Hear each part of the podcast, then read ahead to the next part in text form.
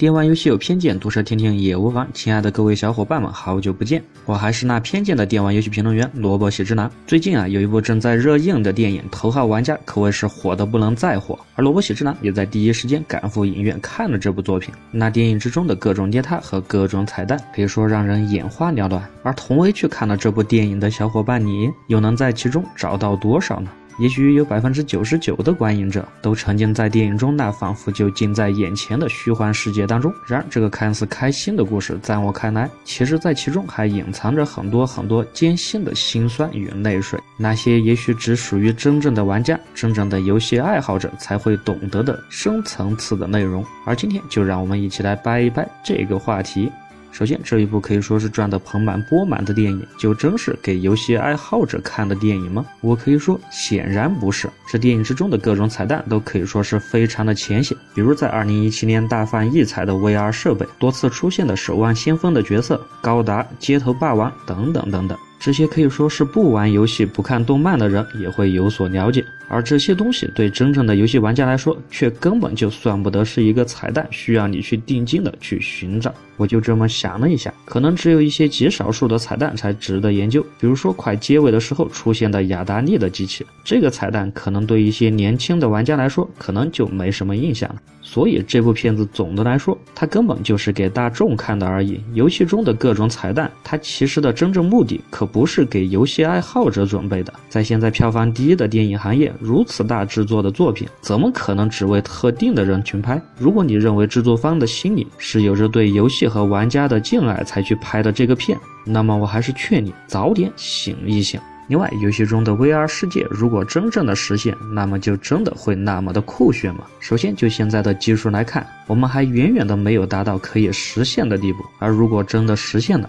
也许我认为会是一个灾难。之前我在一个游戏中看到一个叫做“方舟计划”的词语，我来给各位听众老爷们解释解释。所谓的方舟计划，就是人们通通的抛弃自己的肉体，将自己的精神、将自己的记忆全部的复制到网络游戏的世界当中，从而作为人类，就仅仅只需要付出一些能够满足我们生理需求的最低等的一些营养品和必需品。而从更深层次来说，人们也就可以不用打工，不用赚钱，天天就躺在那里，就能享受到一个。美好的世界，甚至在那个游戏的最后，人们还企图彻底的逃避现实的世界，将自己的记忆复制给游戏中的 NPC，从而达到一个所谓的永恒存在的地步，也就是达到了我们所说的长生不老。在我想来，如果人类真的到了那一步，也许真的应该算是世界末日了吧。而同时，游戏的世界中终究有着自己的套路，也有通关的一天。只有在现实的世界当中，我们才能够无限的创造，才能真正的进步。你总不能把世界的希望寄托给 NPC 吧？而另一方面，作为游戏中的大反派，这个反派可以说是非常非常的温柔了。否则，你去看看前段时间大热的动画《刀剑神域》，如果你在游戏中玩的不好，